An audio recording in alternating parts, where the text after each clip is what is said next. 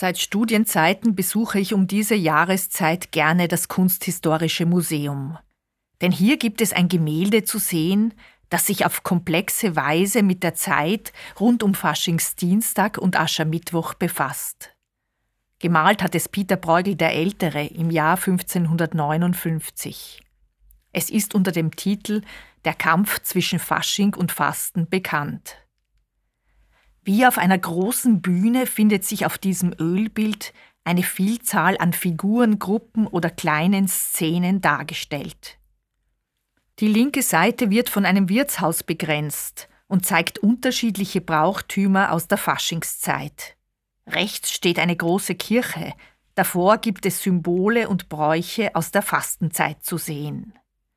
Bräugel malt spielende und zügellos feiernde Menschen und ihre Ausschweifungen.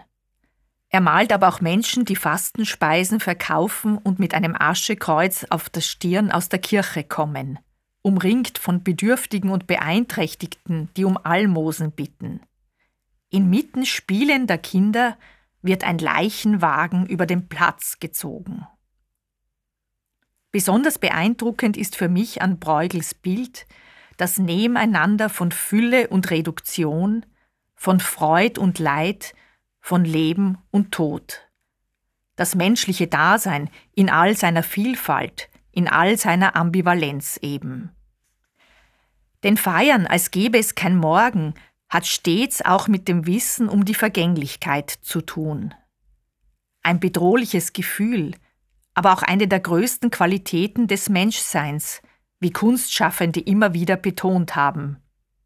Etwa der Schriftsteller Max Frisch in seinen Tagebüchern, in denen es heißt, das Bewusstsein unserer Sterblichkeit ist ein köstliches Geschenk. Nicht die Sterblichkeit allein, die wir mit den Molchen teilen, sondern unser Bewusstsein davon. Das macht unser Dasein erst menschlich, macht es zum Abenteuer.